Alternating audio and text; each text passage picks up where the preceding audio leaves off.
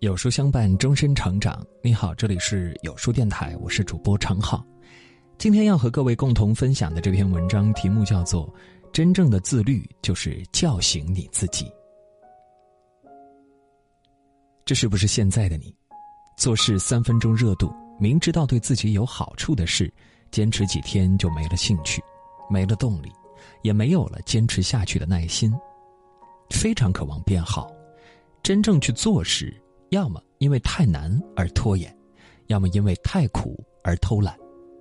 晚上想着千百遍，早上醒来还是一成不变。时刻都为了自己的现状和未来而焦虑，甚至时刻都想着做出点成绩，但真到去行动时，又总是左顾右盼的选择了放弃。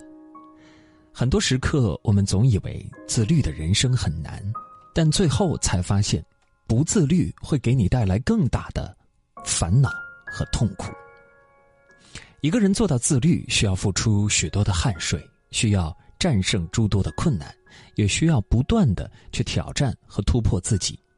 但做不到自律，更不好过，因为你要忍受自己的平庸，忍受自己的困境，甚至忍受变得越来越糟的生活。自律和不自律，都得吃苦。但前者吃的苦会让自己的人生变得越来越好，而不自律吃的苦，则会让你的人生走向越来越无助且无奈的边缘。人为什么要做到自律？也许每个人都有自己的答案。有的人想减肥和锻炼，有的人想提高成绩或技艺，还有的人想多学点知识或考级。无论出于何种目的，一个人想要变好。就必须要学会自律。在知乎上曾有一个问题：我们每天自律、认真学习，最终的目的到底是什么？有一个高赞的回答是：因为你总得给自己选择一种持之以恒的生活方式，你总要给自己的生活赋予某种意义，你总是得告诉自己：我得做点啥。你只有去流汗，或许才能起到锻炼的作用。并且你要每天坚持，才能对自己有所裨益。你只有去练习，才可以熟能生巧，并且你不能放松和懈怠，每天才会有所进步和提高。你只有去学习，或许才能让自己变得更聪慧，并且你坚持的越久，最后的效果才会越好。想要变优秀，既要学会吃苦，又要学会受累。还要学会不断远离舒适和安逸，变好本就不是一件容易事，因此做起来就会有些吃力，有些难，甚至有些不那么好的感受和滋味。其实，自律的方法有成千上百种，但最重要的一点就是你要学会自己管得住自己。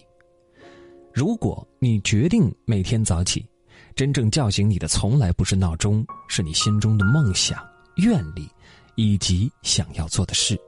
如果你决定每天读书，那么真正让你抽出空的，不是工作很闲、无事可干时，是你那一颗渴望上进的心。如果你决定每天锻炼，那么你最大的动力，不是来自于教练的催促和群里的打卡，而是为了那越来越强健的身体。许多时刻。我们并不需要找太多外在的推力，去束缚自己或者去鞭策自己。自律的本质，就是自己知道自己要什么，要成为什么样的人，要成什么样的事儿，过怎样的一生，从而努力去做到和实现。没有人可以逼你自律，能逼你的只有你自己。你做不到，并不是因为你不知道怎么去努力、去奋斗、去坚持。是你渴望变好的心还不够强烈，下的决心也还不够大。